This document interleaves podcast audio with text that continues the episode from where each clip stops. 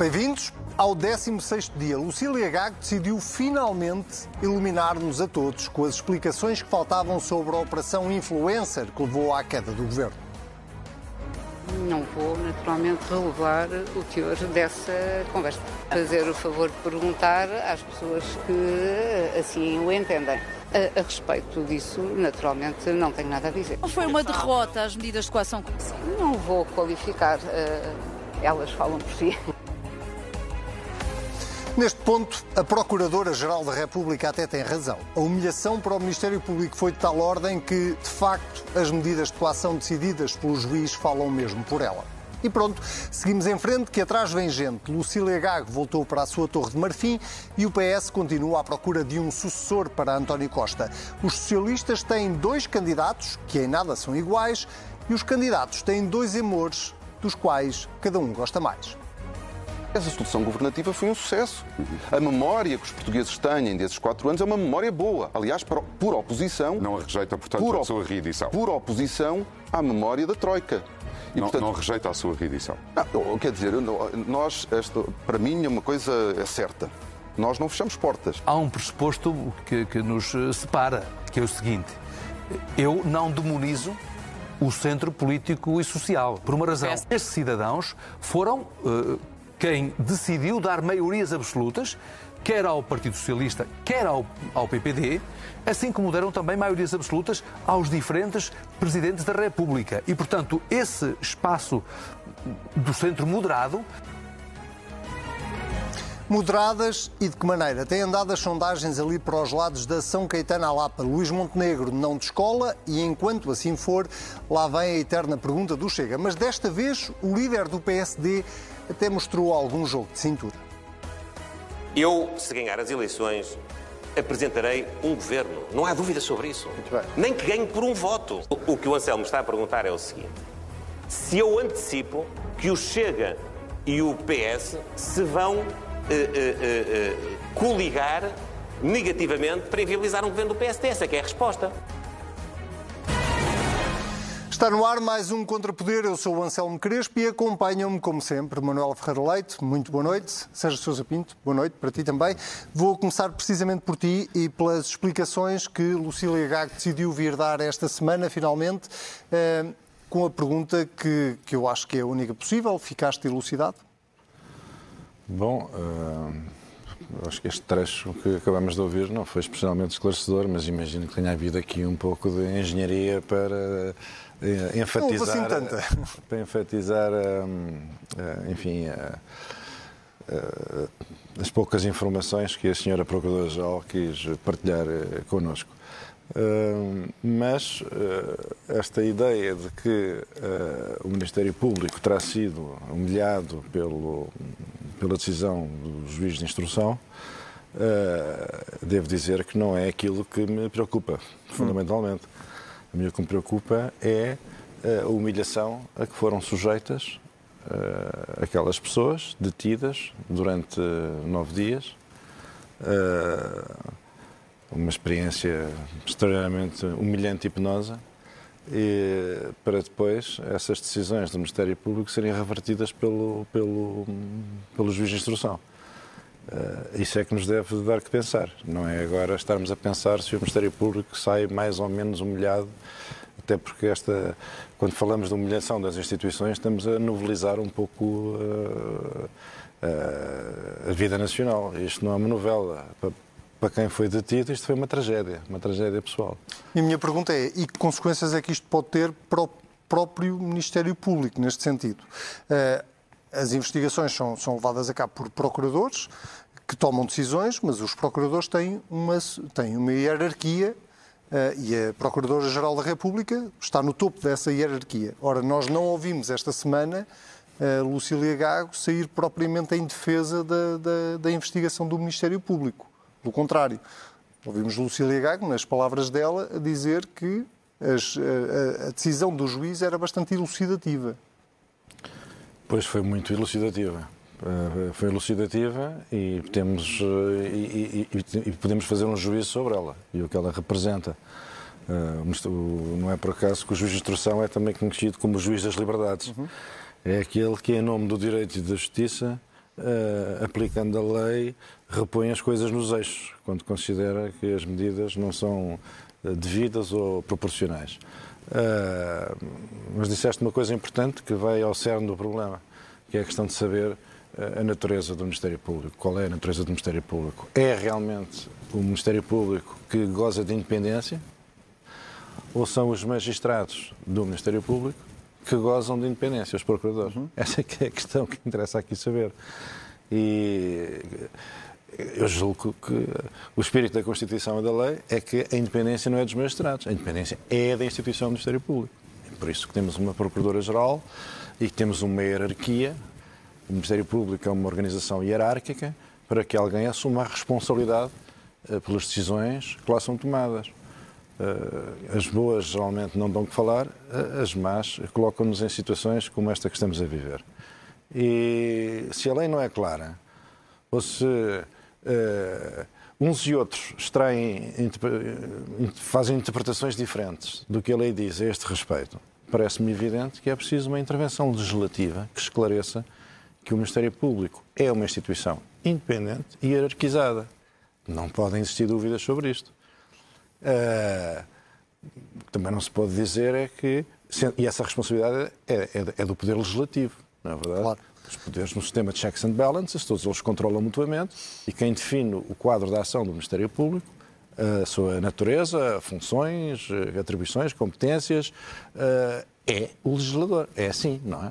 Uh, mas uh, a verdade é que nunca se fez um esforço, enfim, que tenha pelo menos sido o conhecimento público uh, nesse sentido, e cada vez que alguma coisa é feita, o sindicato do Ministério Público e os jornalistas que são mais próximos de, de certos procuradores uh, vêm logo uh, gritar que está em curso uma tentativa de instrumentalização política ou de controle do poder político sobre a justiça. É? E, portanto, deixam de existir condições políticas objetivas, porque a coragem também não é algo que abunda na vida política nacional. Mas era isso que eu ia perguntar, mas o poder político é um poder, não é? O poder político é um poder, mas o poder político. Pode exercê-lo. O poder, sim, o poder político pode exercer, mas numa sociedade complexa, o poder político não tem um poder indiferente aos demais poderes. E o, o, o poder judicial, no caso vertente judiciário, na sua dimensão judiciária, e a comunicação social e os fazedores da opinião são condicionantes poderosíssimas do, do, do poder político. Deixa-me deixa só ouvir aqui a eh, Manuela ainda sobre as declarações de, de Lucília Gago, até para depois podermos desenvolver um bocadinho mais esse, esse aspecto. Uh, Manuela Ferreira Leite, Lucília Gago um, ehm, não fala sobre o processo e até aí eu próprio acho normal. Ela não pode falar de um processo em curso, ainda por cima sujeito neste momento a recurso, que foi, é, é o caso. Uh, mas, mas perante aquilo a que todos nós assistimos, uh, à decisão do juiz de instrução, uh, a um conjunto de suspeitas de corrupção que acabaram apenas em, em suspeitas de tráfico de influência, cinco detidos que acabaram todos libertados. Uh, não, não era de esperar um bocadinho mais por parte da Procuradora-Geral da República naquilo que tinha a dizer ao país? muito boa noite. a Procuradora-Geral da República é um lugar extremamente importante uh, na hierarquia uh, e nomeada pelo Presidente da República. Uhum. E, portanto, última ou primeira responsável por uma instituição extremamente importante no nosso sistema. Um, e a Procuradora, perante um caso que teve consequências imediatas, ao fim de poucas horas, uh, de uma decisão que tinha sido tomada e que teve consequências gravosas, uhum. como foi a, a admissão do, do, de um governo, e portanto de um governo de maioria, se ela perante uma situação destas nada tem a dizer ao país, ah, é realmente um lugar em que ah, a pessoa faz provavelmente alguma jura ou alguma promessa de silêncio. Eu não sabia que havia esse, esse voto de silêncio quando se era Procurador-Geral, mas por juízo foi o que ela transmitiu, porque pior do que aconteceu e pior do que aquilo que aconteceu, como o Sérgio estava a dizer, pessoas nomeadamente detidas, Uh, e que se viu que, por vistos, não, foram, não foi propriamente a pena mais adequada, uhum. resolveu não falar. E ela só pode falar, só deve falar eh, de forma institucional, porque é um lugar extremamente importante. E, portanto, era de uma forma institucional que ela tinha tido a obrigação de dizer alguma coisa. optou por não o fazer. Eh, e quando tentou emendar, foi pior a emenda que o soneto. E foi pior a emenda que o soneto porquê? Não é pensável que, perante as consequências que tiveram, perante o lugar que ela desempenha, aquilo que ela tem a dizer é responder em, com perguntas cruzadas dos jornalistas, no meio de uma barafunda, em que ela diz sim, não ou quem dera. Portanto, não dá explicação nenhuma, mas emitiu sons. Hum. Ora, uma pessoa que desempenha uma posição daquela, ou bem que fala de uma forma institucional, ou então mais vale estar calada. Portanto, mais uma vez digo que foi pior a emenda que o soneto. Se eu não tinha boa impressão do desempenho dela, fiquei absolutamente convicta de que não estava enganada, provavelmente estava ponto, a ser benéfica. E este ponto em que o Sérgio estava a tocar, uh, sobre uh, a clarificação ou não do que é que significa a independência do Ministério Público ou a independência dos magistrados do Ministério isso Público. É um tema, isso é um tema... Acha que, deixa-me só formular uma pergunta, acha, acha que de facto o Poder Legislativo já devia ter, de alguma forma, atuado sem medo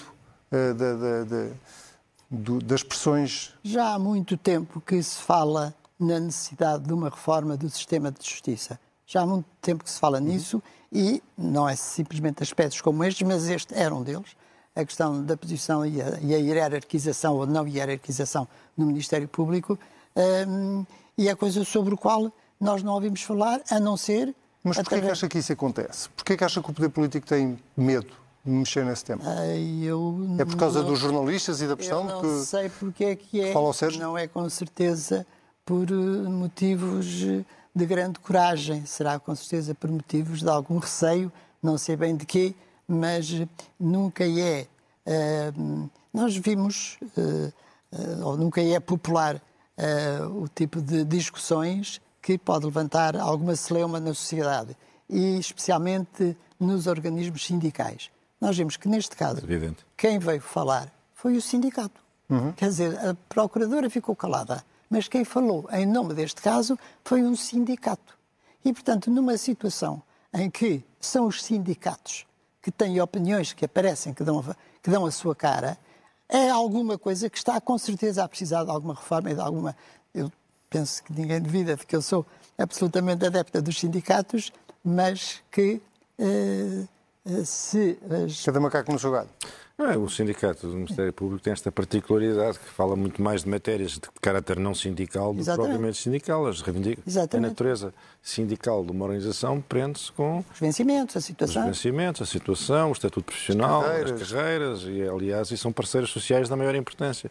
Mas nós verificamos que há aqui uma idiosincrasia neste, neste setor em que o sindicato parece uma entidade que uh, pode dizer aquilo que os procuradores, em princípio, não podem ou não deviam. Uh, e que a própria procuradora não pode ou não deve. Mas agora deixa-me fazer essa ligação exatamente com o momento político que também estamos a atravessar. Uma coisa só para corrigir. Diz. Eu não disse que eu não atribuí aos jornalistas a responsabilidade. Os jornalistas fazem parte do, fazem parte desse, do, do conjunto de condicionamentos. Mas, por exemplo, no caso do meu partido, o meu partido tem sempre dito que acha que, que, que a justiça está uma maravilha e que não se deve mexer na justiça, e que a justiça é o que é da justiça, e a política é o que é da política, e que não há nada a fazer, e que melhoramentos são inconcebíveis, tendo em conta o estado de perfeição a que o sistema chegou. Mas era exatamente esse ponto que eu ia... peço desculpa diga, diga, diga. ao contrário do meu partido, que se sabe que era um dos pontos Sobretudo com a liderança, com a liderança do Rui Rio. Era eh, exatamente... Mas era exatamente esse ponto que eu gostava de fazer. tempos, mudam-se as vontades. Exatamente.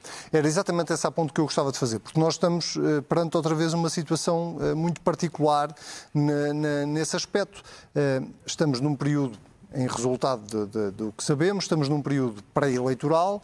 Uh, o Partido Socialista está num período pré-pré-eleitoral, porque está ainda uh, numa, num debate interno. Uh, e até agora, se não me falha a memória e se não me escapou nada, tirando José Luís Carneiro, que veio esta semana aventar a possibilidade de abrir um debate alargado sobre a justiça e, a, e, a, e, uma eventual reforma da justiça, não se ouvem propriamente os principais protagonistas políticos uh, uh, prometer ou reivindicar uma reforma da justiça.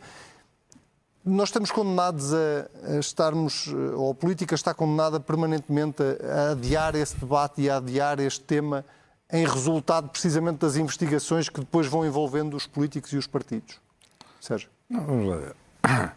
O papel do Ministério Público é fazer investigações. E é, é preciso criar as condições para que o, para que o Ministério Público cumpra a sua função. Uhum. O, problema aqui não são as investigações. Uh, o problema é detectarem-se situações que são, que são patológicas do ponto de vista do funcionamento do sistema judicial. Uh, que nós podíamos aqui anunciar. Mas também é preciso perceber, uh, e hoje falámos do caso, que, enfim, porque é uma matéria de facto que está em cima da mesa e que toda a gente teve a oportunidade de assistir, uh, um conjunto de pessoas que foram submetidas a uma situação absolutamente uh, humilhante e degradante. E, e nós falamos pouco sobre isso como se tivessem sido obrigados a ir à loja do cidadão e buscar um documento. Não, foram privadas de liberdade foram sujeitas, enfim, a todos aqueles procedimentos invasivos e degradantes que estão associados a essa situação de absoluta. São pessoas que, uh, que são esmagadas pelo Estado, esmagadas pelo Estado.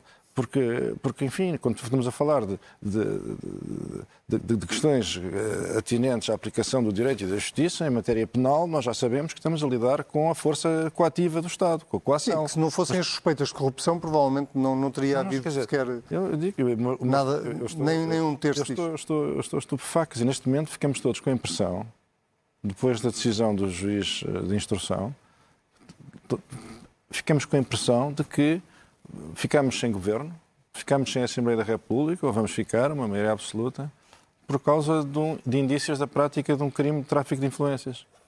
Quer dizer, eu, nunca, eu, eu não sei se, se, isto cabe, se isto cabe nos quadros mentais de alguém, quer dizer, não, mas para quê? Porque isto, qual é o sentido disto?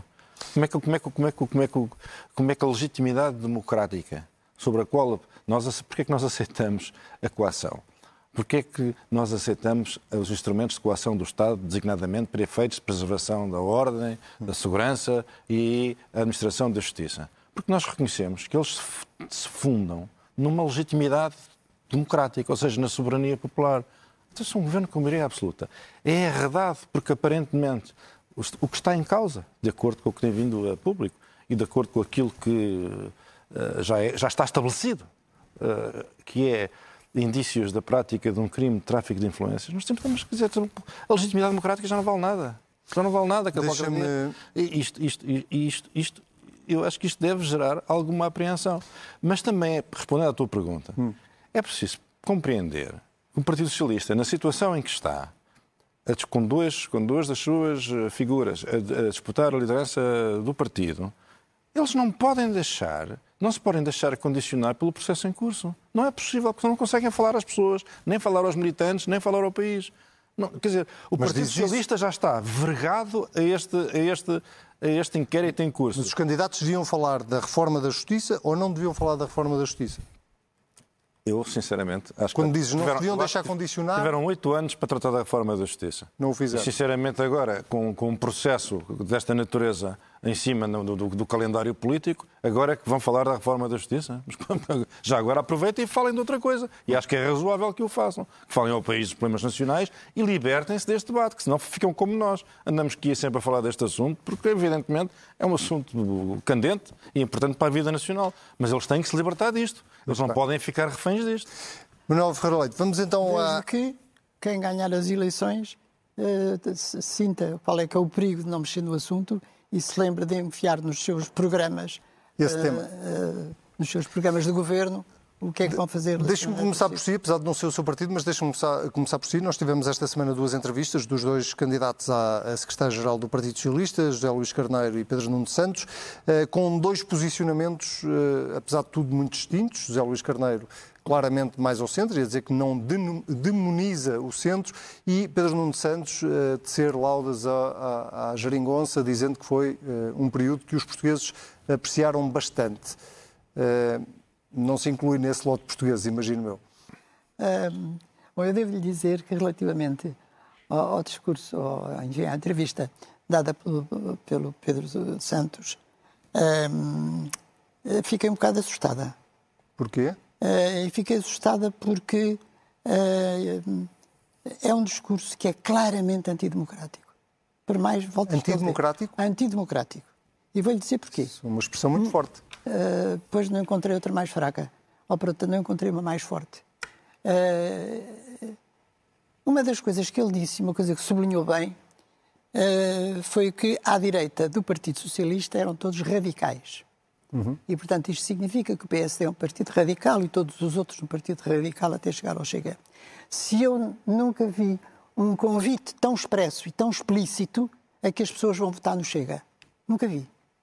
Pela simples razão de que quem não quiser votar na esquerda, que ele anuncia como tendo dado, tendo dado tantos benefícios ao país, eh, que se quiser já lá vamos para ver quais uhum. são os benefícios. Ehm, então, se são todos iguais, então vamos votar no mais puro. Isto é, se são todos radicais, aquele que é o mais radical de todos serve mais do que um que é radical assim assim. E, portanto, é evidente que é um apelo ao partido, ao, ao Chega, já que todos os outros também são radicais. E, portanto, há aqui uma, um discurso uh, do Pedro Nuno dos Santos que é claramente a puxar os votos para o Chega que evidentemente beneficiaria com certeza, uh, com certeza que beneficiaria o Partido Socialista. Porque Acha que ele está a polarizar propositadamente? Uh, eu direi que não acho, pelo menos foi isso que eu senti e por isso direi que fiquei assustada. Por outro lado, ele diz que ninguém se esquece do bem que o país sentiu depois da geringonça, portanto, uhum. quando foi uma experiência rica uh, e benéfica para o país. Uh, Portanto, pode ter sido em termos ideológicos, só que o povo não vive de ideologias. Do ponto de vista ideológico, houve um corte e algo que realmente ficou marcado. Por um lado, a esquerda, e portanto acabou com o, com o chamado centro. Centro esse que tem dado sempre, desde, desde o 25 de Abril, tem dado sempre, maioritariamente, em todas as eleições, tem dado sempre resposta maioritária. É o centro desde as presidências da República até todas as outras eleições, quando nós Sim, foi um bocadinho o discurso de José Luís Carneiro. É? PS e PSD, uhum. o José Luís Carneiro, uh, foi pena ter utilizado a negativa e não ter utilizado a positiva. Em vez de dizer que não demoniza, devia ter dito que considerava que o centro é algo para ser considerado uhum. no interesse do país, para fazer reformas, uh, sem os quais não faz. E, portanto, uh, por um lado não faz porque não tem porque não tem votos e, por outro lado, não faz porque não se associa a quem se poderia associar e quem poderia ter partilhar essa mesma, essa mesma ideia. Como é que é possível que se diga que, do ponto de vista um, que o país fica com que está melhor do que estava quando eh, de 2015, não passando por aquilo que efetivamente o país está em relação a 2015? Está empobrecido, está envelhecido, estão os jovens a emigrar. Um, quer pior que isto, mais, menos futuro do que isto, uh, não consigo perceber como é que ele chama ainda por cima a si uh, a ideia de que, um, eh, evidentemente, que se tiver votos juntamente com os outros dois para fazer o governo, então falo-á seguramente. E se o país não considera que isto realmente foi um retrocesso, do meu ponto de vista, e penso que, de modo geral, basta olharmos para para, para quais foram muitas das consequências.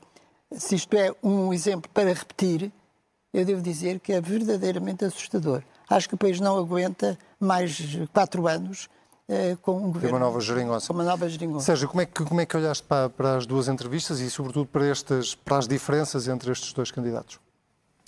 Bom, eu, eu, eu, eu ouvi uh, as duas entrevistas, uh, pareceram-me ambas boas. Uh, Estava aqui a ver se me lembrava do que terá dito o Pedro Nuno Santos, de a, alusão que a Manuela Feira Leite fez à, à, entrevista de Pedro Santos. Eu, eu, se calhar foi falha minha, mas eu não, eu não ouvi exatamente assim. Eu, eu, o que eu ouvi foi o seguinte. Pedro Santos disse que tínhamos um partido que era um partido radical uh, de direita, que é o Chega, todos estamos de acordo com isso. Evidentemente que é um partido com características que o distinguem de todos os outros, porque é um partido uh, absolutamente populista, uh, promete o irrealizável, uh, chita as paixões das pessoas contra as instituições uhum. do regime, contra os deputados, contra a Assembleia, contra os ministros, contra o governo, contra tudo. Dos quais ele sempre fez parte. Dos quais faz parte, como é evidente. Uh, e, portanto, e é um, é um, com propostas que ofendem os, os, os valores constitucionais e até com, com, propostas de revisão constitucional, que não queiram lado nenhum, porque nunca terá hipótese nenhuma ter uma maioria para mudar a Constituição, mas que uh, se prendem com uma concepção do Estado que não é certamente o que está na matriz da Constituição 66. Portanto, o Chega é outra coisa, uma coisa completamente diferente, explora as paixões do vulgo contra as instituições, não faz pedagogia, faz demagogia. O Chega, Platão e Aristóteles já tinham descoberto o Chega, quando diziam as democracias morrem às mãos da demagogia. E nós estamos aqui para não deixar que essa, que essa previsão platónica. Sérgio, uh, Pedro Nuno Santos cola várias vezes o PSD o que o, Pedro, Chega, o, que o, Pedro, o que o Pedro Nuno Santos disse que eu tenha ouvido foi que considerava que a iniciativa liberal era um partido radical. Uhum. Eu sobre isto tenho a dizer o seguinte. Eu nunca considerei a iniciativa liberal um partido radical. Mas alguma coisa mudou na iniciativa liberal desde o seu último congresso. A nova liderança tem um estilo muito diferente da anterior. Esta liderança, aqui há dias ouvimos não só liderança, como figuras relevantes.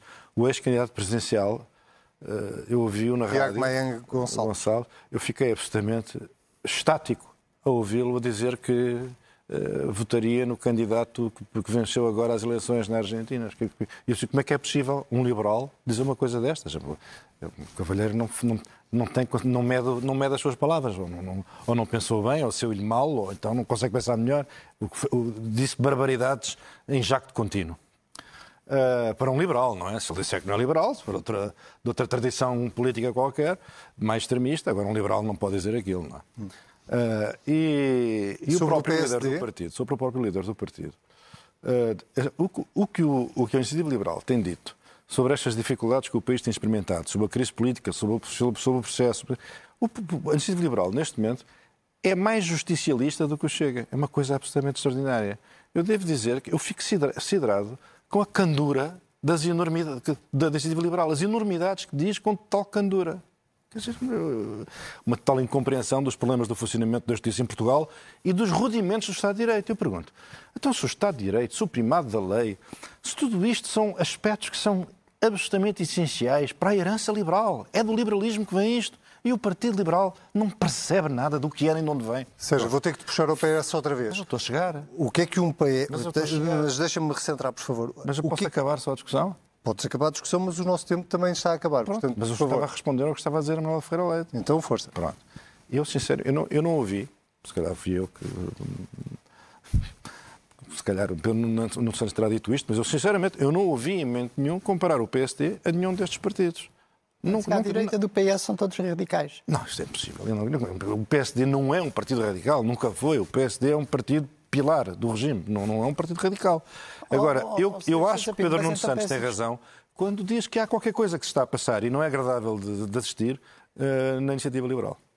Eu sempre não. disse, aliás, até não. que achava que o PS podia coligar com a iniciativa liberal. Portanto, veja bem sim, sim. Até, onde eu, até onde eu cheguei. Não, quero, uh, não era, só, era só para dizer que o próprio António Costa, quando disse que se algum dia precisasse do apoio do PSD que se demitia no mesmo dia, é porque não o consideram um, um partido de centro moderado. Isso é verdade. Mas isso remete-nos para outra discussão, também ela interessante. Sempre discordei desse, desse, desse discurso. Esta ideia de que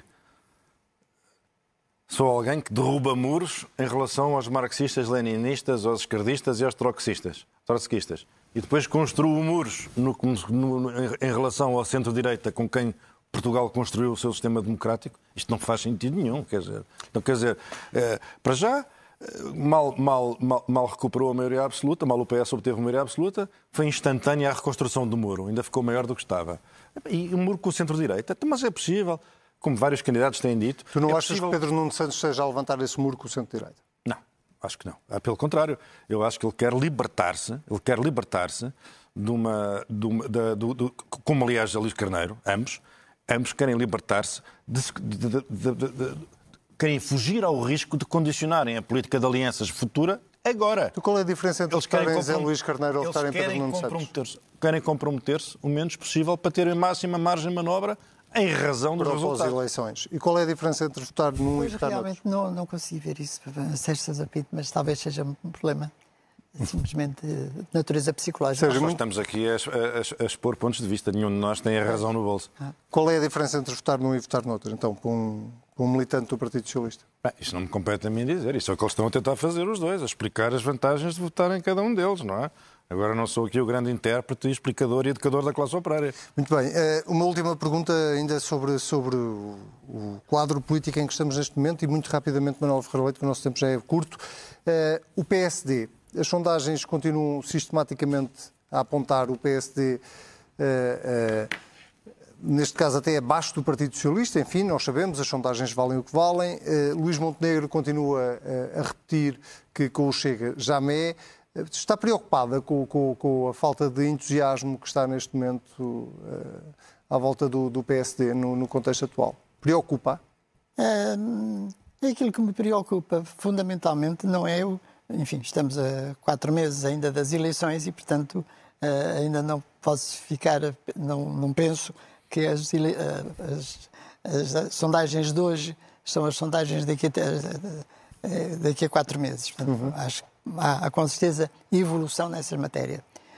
Um, aquilo que me preocupa exclusivamente é que, um, por um lado, obviamente, que acho que neste momento precisávamos de haver um, um governo que minimamente se entendesse com alguém da sua área de uma área de centro, moderado, mais à direita ou mais à esquerda, mas que se entendessem no sentido de fazer aquilo que o país precisa. Porque o país, assim, vai continuar a ficar parado e imobilizado e não aguenta este tempo.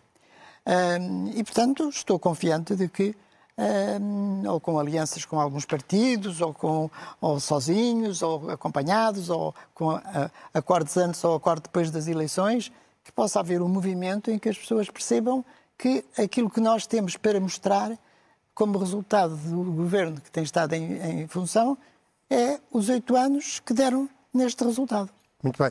Vamos às moções desta semana. Neste caso, há moção, e é só sua, Manuel Ferreira Leite, uma moção de censura. Sim. Eu vou apresentar uma moção de censura à autoridade eh, para as condições de trabalho. Isto a ver, tem a ver com aquilo que se passa uh, com o tráfico de trabalhadores, especialmente na área da agricultura, que fundamentalmente estão no Alentejo. E eu chamo só a atenção disto porque, já, para já, as notícias são eh, violentamente chocantes. Mas não é a primeira vez que isso acontece. Portanto, o ano passado foi a mesma coisa, há dois anos a é mesma cíclico, coisa. Quase, e, portanto, é cíclico. Ou seja, esta autoridade para as condições do trabalho. O que é que anda a fazer? É andar atrás dos empresários pequeninos que têm lá um funcionário que não está a receber o ordenado mínimo, está só a receber um bocado e recebe isto não sei o quê, ou não faz bem a declaração dele. É disso que andam à procura. Quer dizer, não sabem que ciclicamente estão lá aquelas pessoas que são centenas, não é um ou dois que anda escondido, uhum.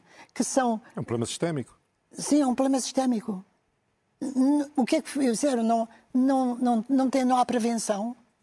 Isto é, só atuam ou não atuam, porque na altura já não há nada a fazer, depois daquelas criaturas estarem não sei quantos meses a viver em situações absolutamente... Subhumanas. Uh, horrível, quer dizer, chocante.